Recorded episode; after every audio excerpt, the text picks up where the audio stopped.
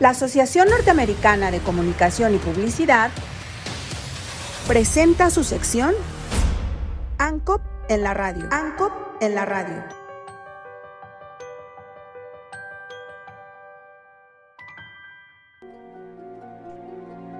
En marzo celebramos a los bosques en todo el mundo. Cada año la Organización de las Naciones Unidas celebra el Día Internacional de los Bosques el 21 de marzo.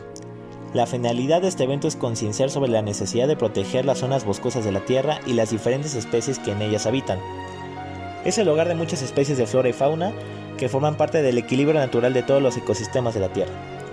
Alrededor de 1.600 millones de personas dependen directamente de los bosques para obtener alimentos, energía, medicinas y refugio. A pesar de todos estos beneficios, la deforestación se produce a un ritmo imparable en torno a los 13 millones de hectáreas al año. Un documento de la Comisión Nacional Forestal menciona que México es uno de los 10 países con mayor superficie de bosques primarios y en su territorio se registran todos los tipos de vegetación natural conocidos. Son diferentes a los bosques secundarios, pues en estos la mano del hombre intervino para crearlos o alterarlos.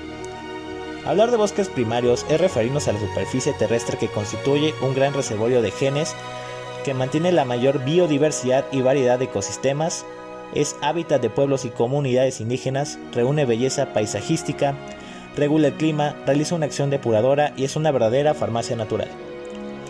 En por lo menos 76 países se han perdido ya todos sus bosques primarios, a consecuencia de la tala indiscriminada para la fabricación de papel, el cambio de uso del suelo para la ganadería y la agricultura y la explotación petrolera todo lo cual ha reducido a solo el 20% de los bosques primarios que existieron en el mundo.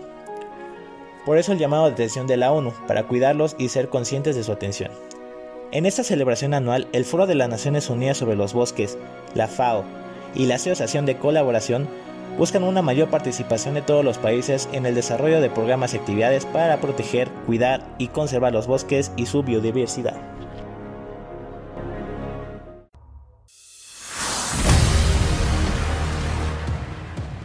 La Asociación Norteamericana de Comunicación y Publicidad presentó su sección ANCOP en la radio. ANCOP en la radio.